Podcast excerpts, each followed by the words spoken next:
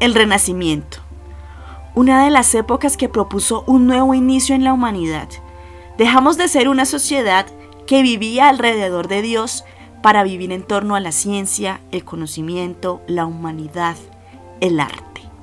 Un periodo excepcional, pero ¿qué hubiera pasado si se hubiera automatizado en esta época?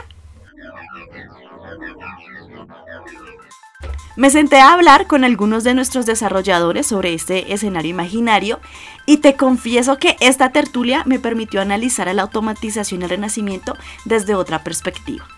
Hablamos sobre una sociedad liberada del trabajo repetitivo, sobre la propuesta artística de la inteligencia artificial, sobre el impacto que han tenido diferentes cambios en la humanidad relacionados con las empresas, con la manera en que vivimos, con nuestras dinámicas de vida.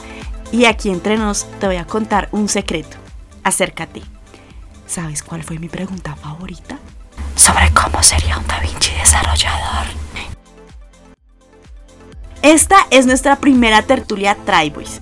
Te invito a que hagas parte de esta conversación y te sumerjas en el mundo imaginario que proponemos. ¿Estás de acuerdo con la postura de Diana, de Kevin o de Daniel?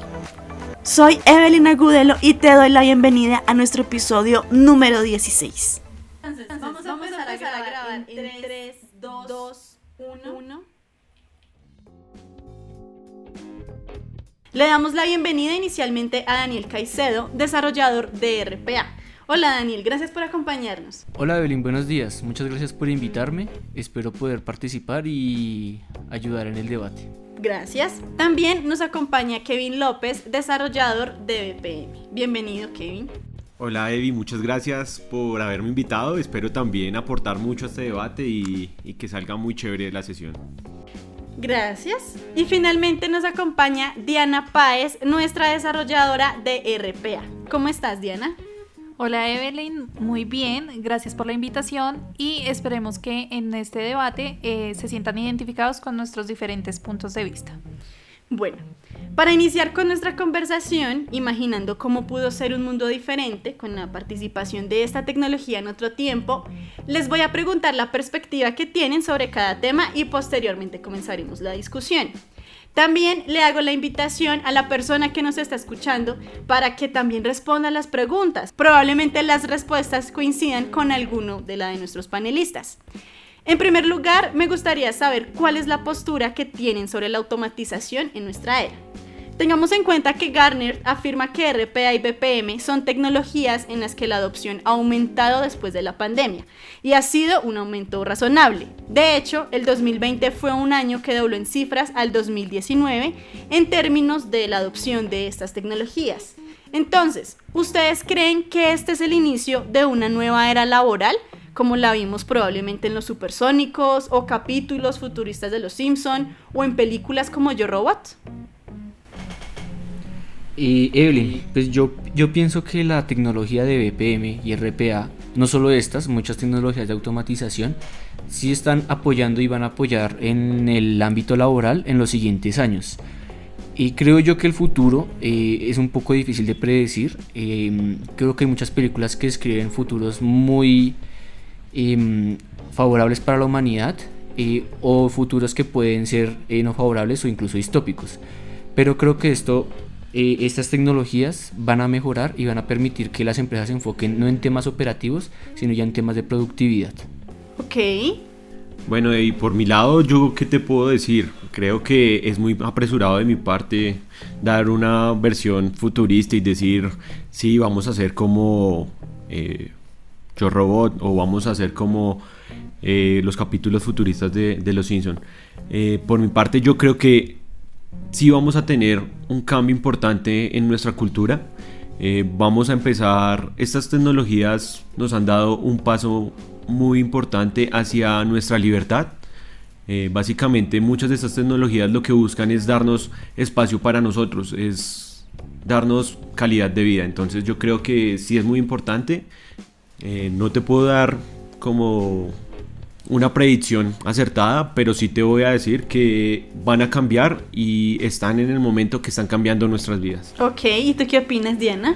Bueno, yo por lo menos considero que sí estamos en el inicio de una nueva era, una nueva era que ha venido evolucionando poco a poco desde hace mucho tiempo y creo que fue el momento indicado. La pandemia ayudó a potenciar pues todo este tipo de implementación de tecnologías, todo lo que es el trabajo más autónomo y siento que es un buen punto de inicio.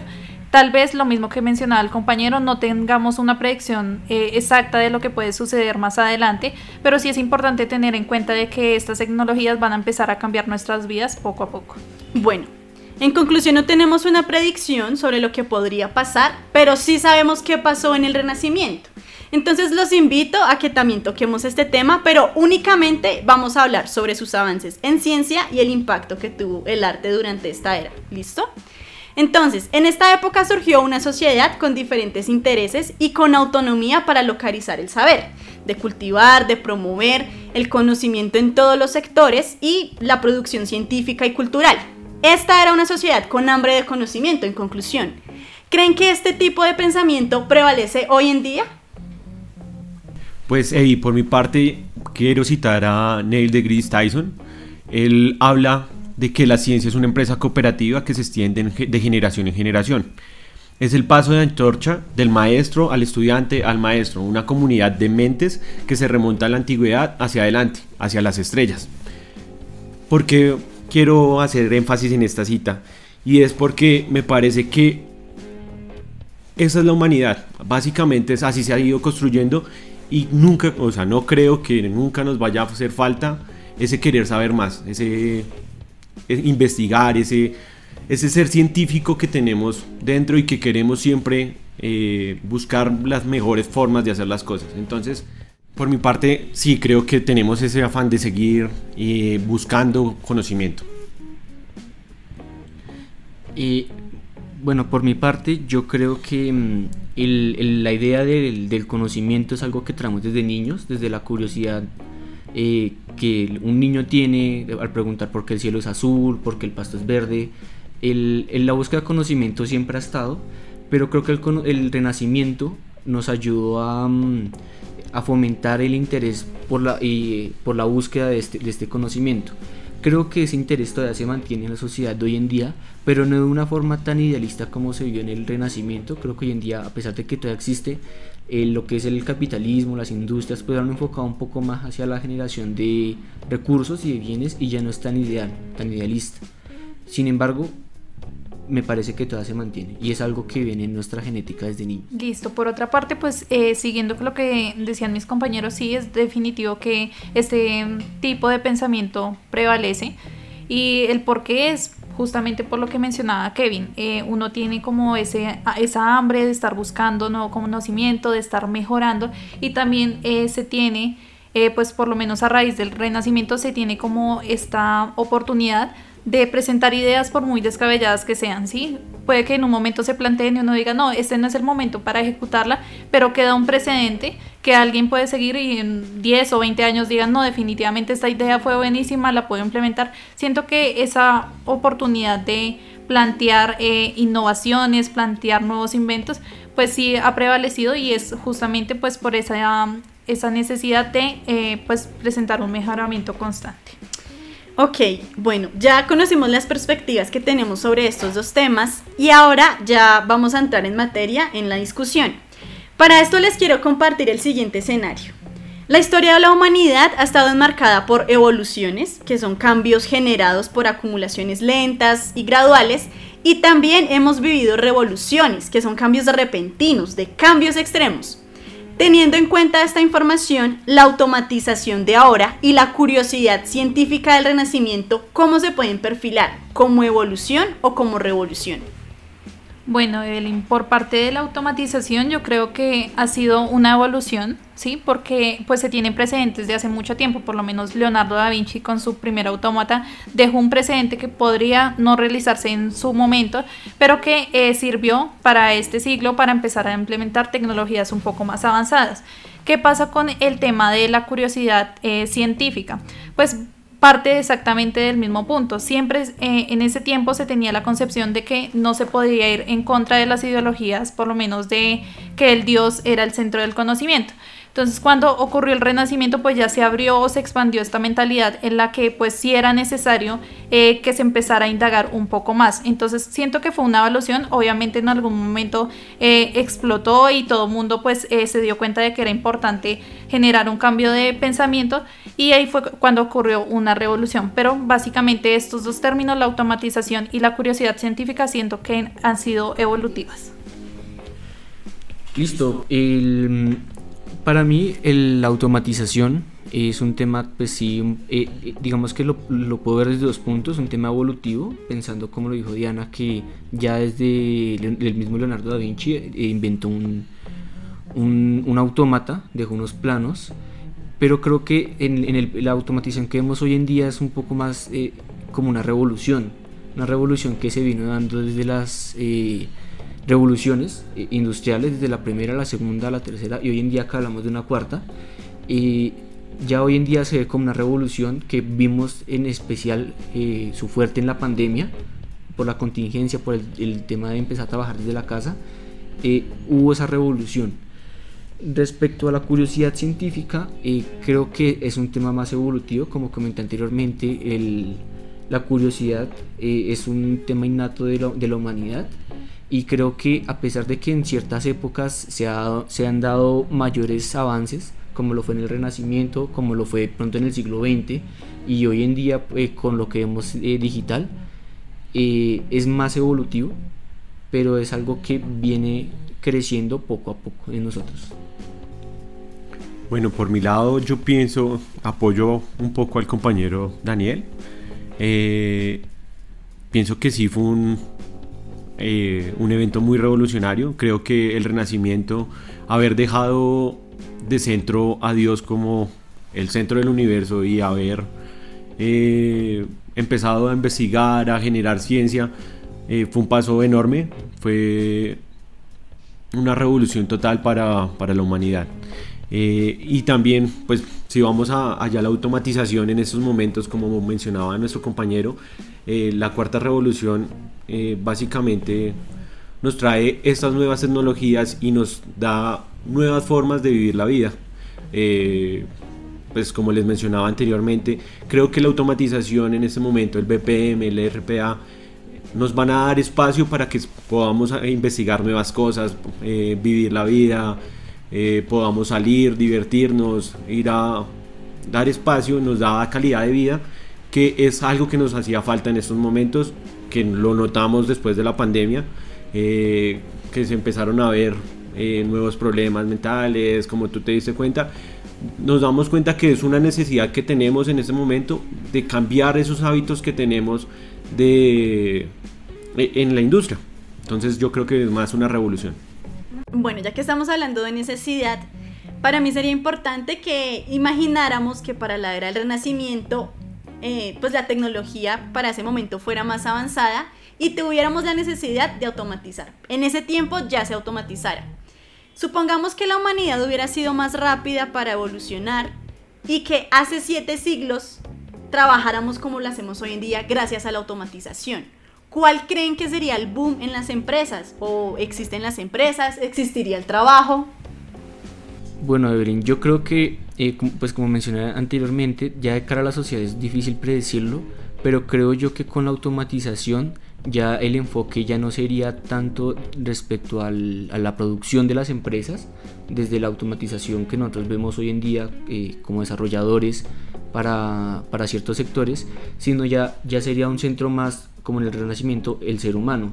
Ya empezaríamos a, a enfocarnos en temas más personales, más de vivir la vida sabiendo que ya no habría que trabajar en temas tan operativos y ya la tecnología trabajaría para nosotros. Ok, muy interesante. Listo, Evelyn. Por lo menos por mi parte, yo siento que probablemente las empresas sí seguirían existiendo, sí, siento que es un cambio muy grande, pero eh, también lo que mencionaba Kevin y lo que mencionó Daniel, siento que ya estaría más guiado como a disfrutar la vida, ¿sí? Como que ya estaría más guiado de pronto a hacer investigaciones para eh, proyectos futuros, cosas por el estilo, pero sí siento que es difícil predecir qué sucedería. Pero pues mi perspectiva es que sí podrían seguir existiendo, obviamente necesitan eh, un centro en donde se gestionen todas las cosas, pero sí habrían cambios más que todo a nivel social. Bueno, Beli, por mi lado creo que voy a dejar correr un poquito más la imaginación y yo creo que sí podríamos estar a niveles de que ya podríamos estar eh, viajando a otras galaxias, eh, podríamos haber eh, liberado tanto nuestro espacio que podríamos haber investigado en otras cosas, no sé, también me gusta creer en que tal vez ya hubiéramos conocido extraterrestres o, o, este tipo de cosas, sería interesante ver que pues son cerca de 700 años de, evolución en los que hubiéramos podido llegar a, más cosas. Entonces, pues yo creería que sí podríamos haber tenido un poco más de, de, cosas muy ciencia ficción. Entonces, por mi lado, dejé correrle un poquito a la imaginación. Ok, me gusta esa perspectiva y de hecho, bueno, creo que todos llegaron como a la misma conclusión. Pero entonces, si se hubiera automatizado hace siete siglos, seríamos una sociedad más desarrollada, más feliz, con un impacto medioambiental menos denso y sin problemas de salud mental en el caso del estrés laboral, teniendo en cuenta que estas son algunas de las habilidades, de las propuestas, de las ventajas indirectas que tiene la automatización. Yo creo que em, dejarían de existir eh, ciertas problemáticas pero no todas se solucionarían, viendo que a pesar de que el humano evoluciona en temas de tecnología, a veces esta tecnología no suele ayudarnos. Y por ejemplo el tema medioambiental, viendo hoy en día que hay muchas soluciones para el tema, por ejemplo, energético, eh, no, se ha, no se ha llegado a un consenso a nivel mundial por distintas ideologías, por distintos temas. y creo yo que el, es difícil de predecirlo, pero creo y afirmo que no se, no se habrían solucionado todos los problemas, sin embargo estaríamos mucho más avanzados de lo que estamos hoy en día. Pues Evelyn, yo quiero creer que sí, literal, yo quiero creer que sí, que sí estaríamos mucho mejor. Claro, estoy de acuerdo con, con Daniel, eh, habrían muchas cosas, igual el problema, habrían problemas, habrían cosas, pero si hubiéramos solucionado bastantes. El tiempo, la, salud mental sería algo súper importante que nos hemos dado cuenta que actualmente pues eh, hay una epidemia eh, de tristeza en Bogotá, dirían por ahí, pero que, se causa por esto, porque muchas veces no tenemos tiempo para salir, para divertirnos, no tenemos tiempo para nosotros, sino venimos estresados, metidos en una oficina nueve horas y que básicamente la automatización nos hubiera dado ese tipo de cosas y nos hubiera podido dar más tiempo para pensar en nosotros y pues por eso me gustaría creer que sí, que sí estaríamos un poco mejor. Listo, por mi parte por lo menos sí considero igual que el compañero Kevin que seríamos un poquito más felices pues por el tema de que ya estarían muy, muy avanzadas muchas tecnologías, ya tendríamos más espacio libre, podríamos disfrutar un poquito más la vida. En cuanto, al, en cuanto a lo medioambiental, eh, lo que tenemos es que si hubiéramos empezado a implementar estas tecnologías, eh, probablemente tendríamos dos escenarios en los cuales eh, se podría estar contaminando desde muy temprano y podría existir un escenario caótico en el que ni siquiera existiéramos nosotros. Pero también podríamos eh, pensar en la posibilidad en que si hubiéramos implementado estas tecnologías, pues el humano hubiera sido más consciente del impacto medioambiental y tuviéramos más cuidado y en este momento estuviéramos en un planeta ideal. No es el caso, pero pues es eh, bastante importante pues tener estos pensamientos eh, positivos acerca de lo que hubiera podido pasar y pues también tener en cuenta de que nosotros podemos generar un impacto en este momento, ¿listo? Pensar en el cambio que podemos generar desde nuestros trabajos, desde por lo menos nosotros que estamos en el desarrollo, eh, ver cómo podemos cambiar estas mentalidades y cómo podemos aportar pues al mundo entero. Bueno, Dianita, me encanta tu opinión. De hecho, en el Tricor Podcast hay un episodio en el que hablamos sobre cómo VPM impacta de manera eh, favorable el medio ambiente y también hay algunos tips para que los tengamos en cuenta cuando trabajamos en la oficina. Me gusta lo que hemos hablado, siento que sería un mundo ideal, también me gusta imaginar en lo que hubiera podido ser. Em, pero entonces me entra una duda. Digamos que en el Renacimiento había un miedo fuerte de cambiar el pensamiento de que la vida giraba en torno a Dios. Digamos frente a una idea en la que todo giraba en torno al hombre, al conocimiento, a las nuevas maneras de percibir la vida. Sin embargo, este miedo fue lo que permitió generar esa propuesta disruptiva que permitió resultados increíbles para la humanidad. Les pregunto, teniendo en cuenta que el actual miedo que tenemos es de trabajar con bots y de eliminar la manualidad, ¿la automatización puede tener el mismo impacto en la humanidad que tuvo el Renacimiento? Yo creo que sí. O sea, te voy a dar un ejemplo. Lo que pasa actualmente es que muchas personas tienen miedo a que vamos a perder el, vamos a perder el trabajo, no me están reemplazando, pero no se están dando cuenta que lo que en realidad estamos haciendo es darle tiempo para las cosas importantes. Entonces, si tú tienes tiempo para esas cosas importantes, puedes pensar en cosas más importantes y generar mucho más conocimiento y generar muchas más cosas interesantes. Tienes tiempo para eh, imaginar, nuevas ideas, imaginar nuevas ideas y hacerlas realidad. Bueno, eh, entonces yo creería que lo que debemos hacer es primero es perderle ese miedo a, automatizar, a que él no nos va a quitar, él no llegó para quitarnos el empleo, sino para darnos más calidad de vida. En el momento que logremos aceptar ese tipo de cosas, creo que va a haber una revolución y eh, va a llegar el momento donde pues eh, la automatización sea el, el punto central de nuestra sociedad donde no dejemos las, al lado las tareas manuales, las que no nos aportan mucho valor a la vida, las dejemos para los robots y nosotros nos dediquemos a vivirla. Ok, de acuerdo. Listo, por lo menos por mi parte considero que la automatización sí puede llegar a tener el mismo impacto, un impacto de cambio.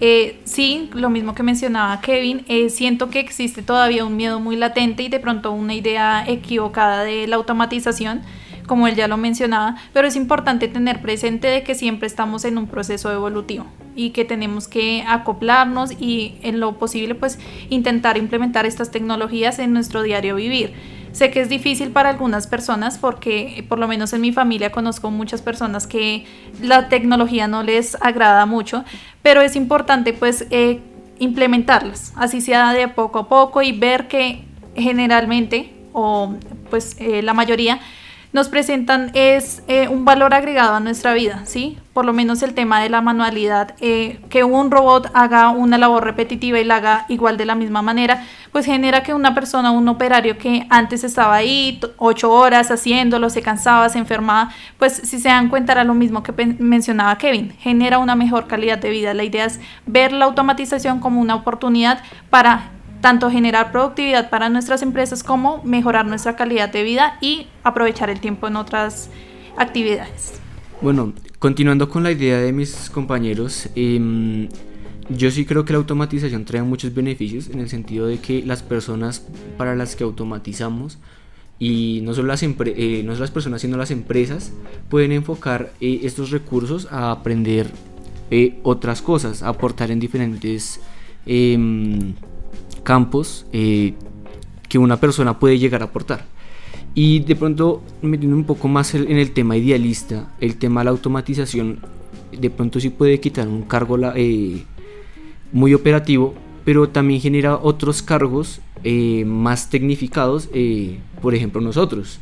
Nosotros de pronto vamos a hacer una automatización, pero esa automatización, a pesar de que no necesariamente le quita el trabajo a alguien, pero nos da trabajo a nosotros, les da trabajo a las plataformas que nosotros usamos para a los desarrolladores de estas plataformas para automatizar. Entonces es algo que el, se, se, ve desde, desde un punto de vista muy inmediato, pero visto desde un punto de vista más global, trae muchos beneficios para no solo para una persona, para una empresa, sino para la sociedad en sí. Ok, bien, me gusta esa perspectiva. Y bueno, les voy a confesar que la pregunta que les voy a hacer es la que más me, me emociona de la entrevista. ¿Se imaginan a un Leonardo da Vinci que además de pintor, anatomista, arquitecto, artista, botánico, científico, entre otras, fuera desarrollador de software? ¿Qué tipo de software o qué apps hubiera desarrollado? Bueno, yo creo que si Leonardo da Vinci estuviera en nuestra, en nuestra época, y creo que hoy en día hay muchos Leonardo da Vinci por ahí, pero como es nuestro referente, creo yo que él sería uno de los líderes en una de las carreras que más suenan hoy en día como ingeniero mecatrónico él, yo, con todo el conocimiento que él tiene, que demostró en sus planos, en sus trabajos que hoy en día vemos, él sería no solo un ingeniero mecatrónico, sino sería capaz de llevar muchas otras que hoy en día vemos como carreras, pero muchas disciplinas y podría ser uno de los referentes, de los líderes en estas mismas. Ser no solo eh, una persona que aporta en, de pronto en un código, sino en dar nuevas ideas no solo enfocado de pronto a un ámbito industrial o un ámbito financiero, sino también a ámbitos más personales. Hoy en día vemos robots, por ejemplo, que juegan ping-pong, que no es algo que aporta a una empresa, pero que es algo un poco más creativo. Vemos videojuegos, por ejemplo. Yo creo que él sería uno de los que dirigiría ese tipo de desarrollos más creativos. Listo, por mi parte yo creo que si él estuviera en nuestra época, eh, él sería muy guiado a lo que son las carreras espaciales. Siento que exploraría más de pronto este campo, se iría más como por la innovación, más que todo por esa parte. Pero si lleváramos eh, la automatización a esa época de él, siento que, eh, pues por lo que he leído, también tengo referencia de que él lo contrataban mucho para hacer los planos en muchas de las guerras de robots o de desarrollos así mecanizados hacia las guerras. Siento que si estuviera esta tecnología en ese momento, eh, pues él desarrollaría, por ejemplo, el radar de misiles, eh, todo lo que fuera identificación de, no sé, señales de radio, interceptación, cosas por el estilo. Siento que estaría más guiado por esa parte si este tipo de tecnología pues estuviera en esa época. Bueno, y por mi parte yo creo que si Leonardo da Vinci estuviera vivo en estos momentos, yo creo que Iron Man no sería una, un cómic Creo que él sería Iron Man.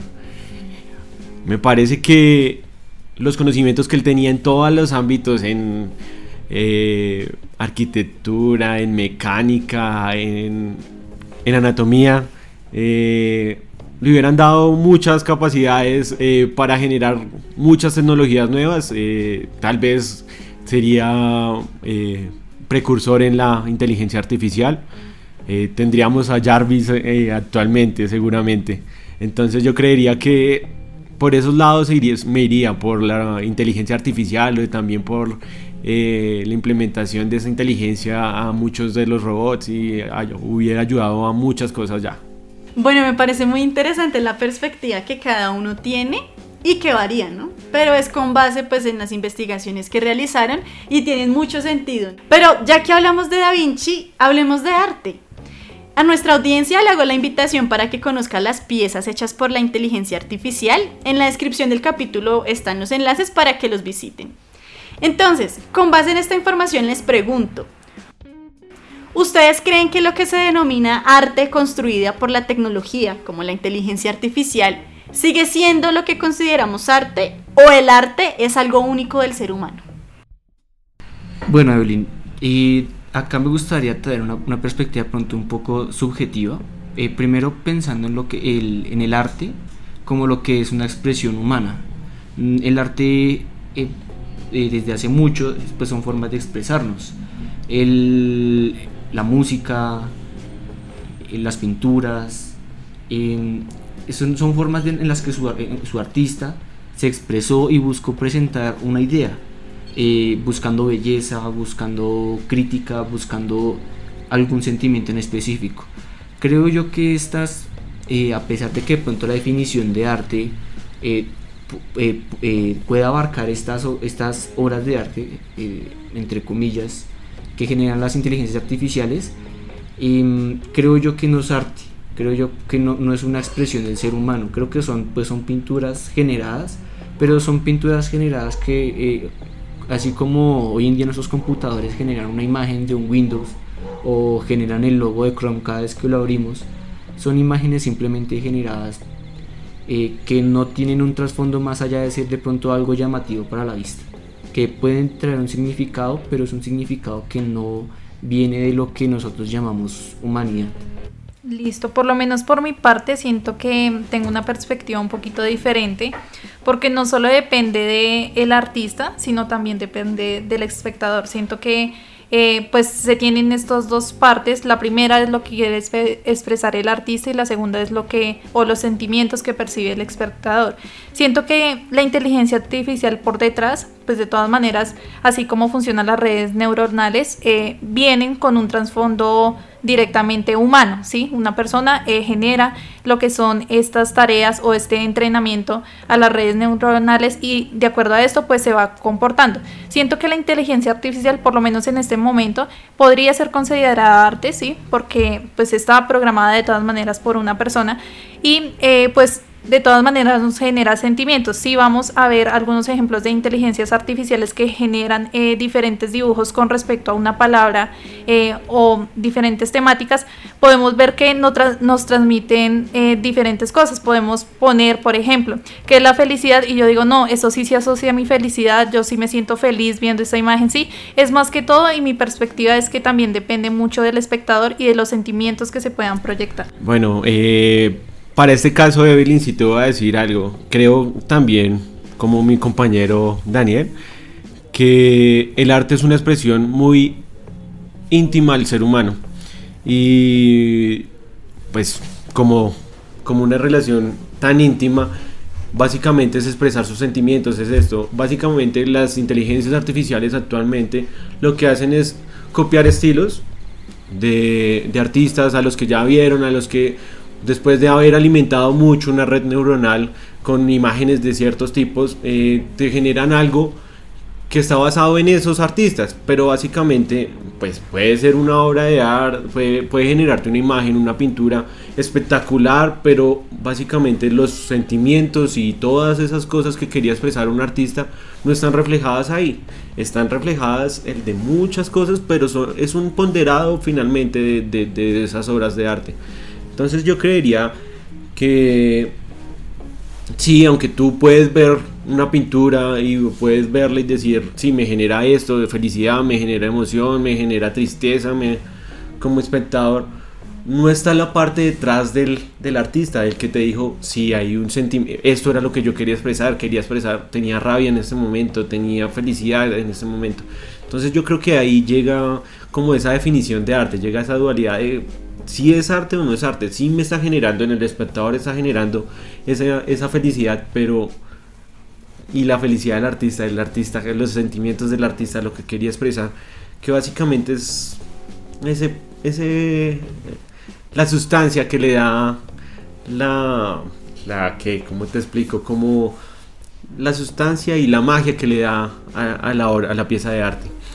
Eh, obviamente, digamos, hay varias eh, inteligencias artificiales que me parecen espectaculares. Digamos, te doy el ejemplo de una que se llama BQGAM más Clip, que es básicamente dos redes neuronales que se encargan de que si tú le das ciertas palabras, cierto juego de palabras, ellas te generan una obra de arte. Tú le puedes decir que sea súper realista o que sea en tipo Van Gogh o que sea en tipo Dalí y te la genera y te genera unas obras magníficas. O sea, básicamente él te va mostrando como la evolución de cada vez que va iterando su, su proceso y va generando su imagen, te la va mostrando y te la va mostrando y, cuando tú llegas al final es una obra, o sea, es una pintura que te genera muchísimas emociones, pero pues básicamente es la unión de muchas cosas que ha ido aprendiendo la red neuronal. Entonces por eso, pues dejo en duda esa, esa ese arte, e, ese concepto de arte que quedan en estas pinturas.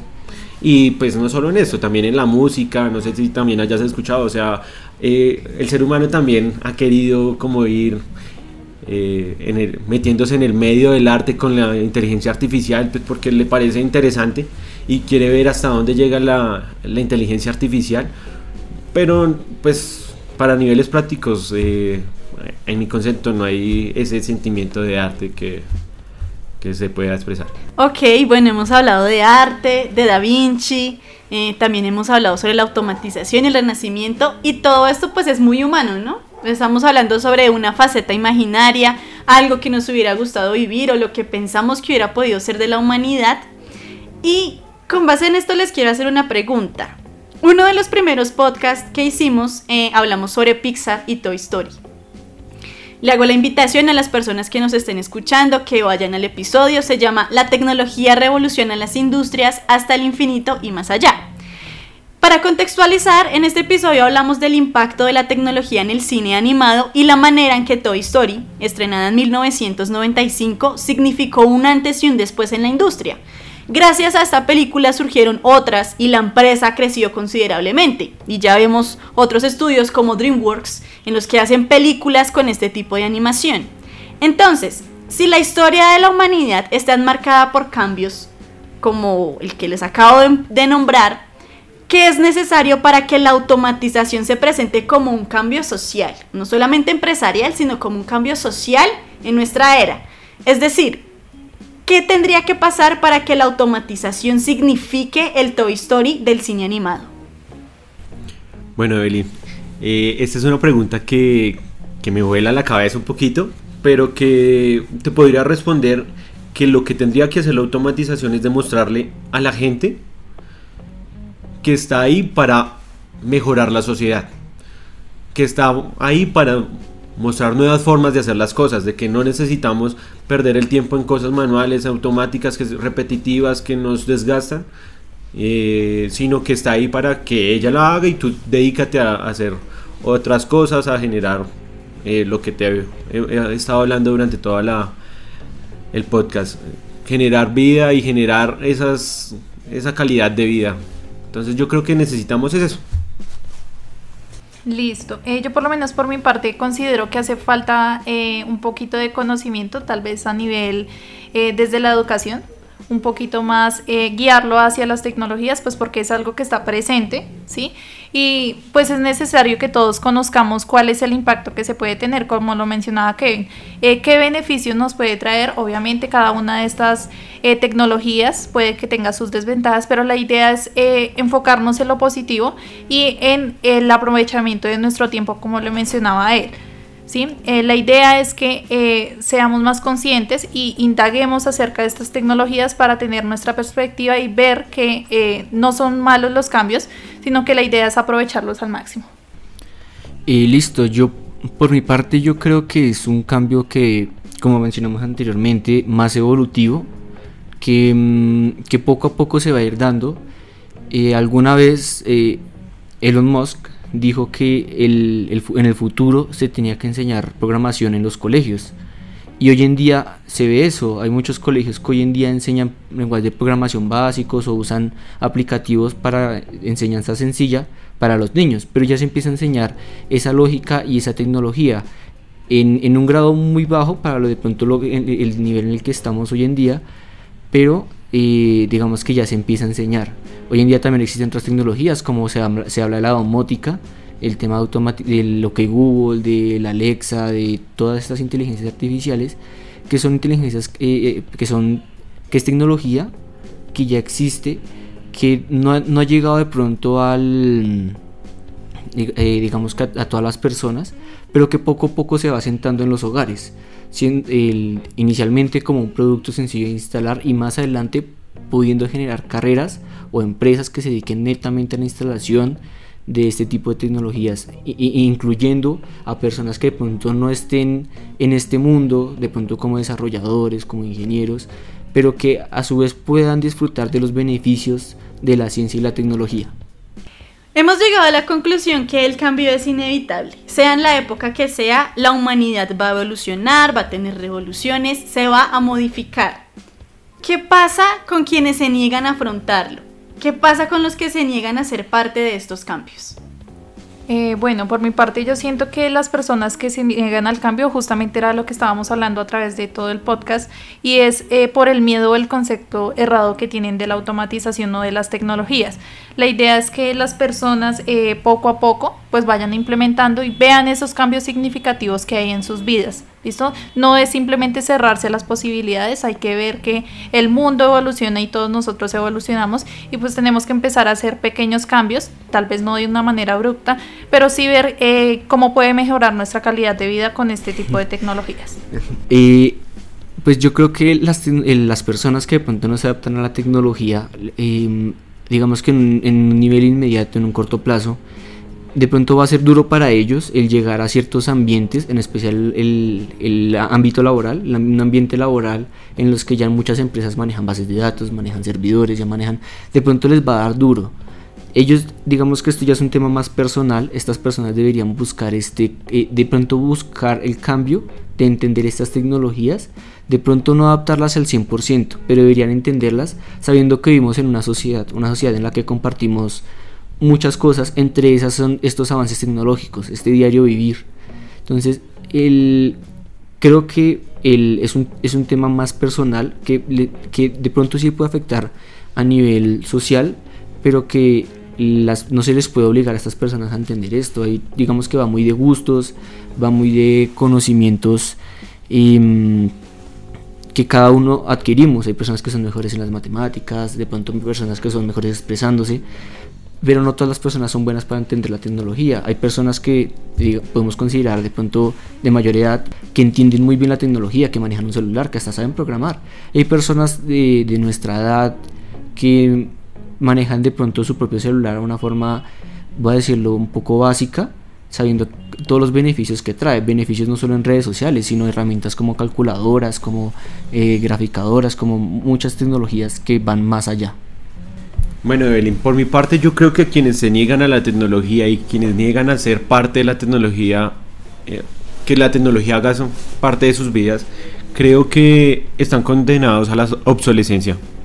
¿Por qué? Porque muchas veces, ya lo hemos visto a través de la historia, veamos la revolución industrial. Mucha de la gente que hacía de manera manual las, eh, las tareas eh, fueron reemplazadas por aquellos que ya empezaron a utilizar eh, los procesos industriales para mejorar la calidad de los productos y la eficiencia con la que se hacen. Entonces, pues yo creo que están condenados a, a quedar en el olvido. Aquellos que, que se niegan a que la tecnología sea parte de sus vidas están condenados a, a quedar en el olvido, es básicamente la conclusión. También lo vimos con IBM, ah, no tan lejos, IBM era la empresa más importante de tecnología y se negó a meterse rápidamente en los en el software, en, en, en los sistemas operativos. Y también le pasó Microsoft y Apple eh, llegaron y la reemplazaron.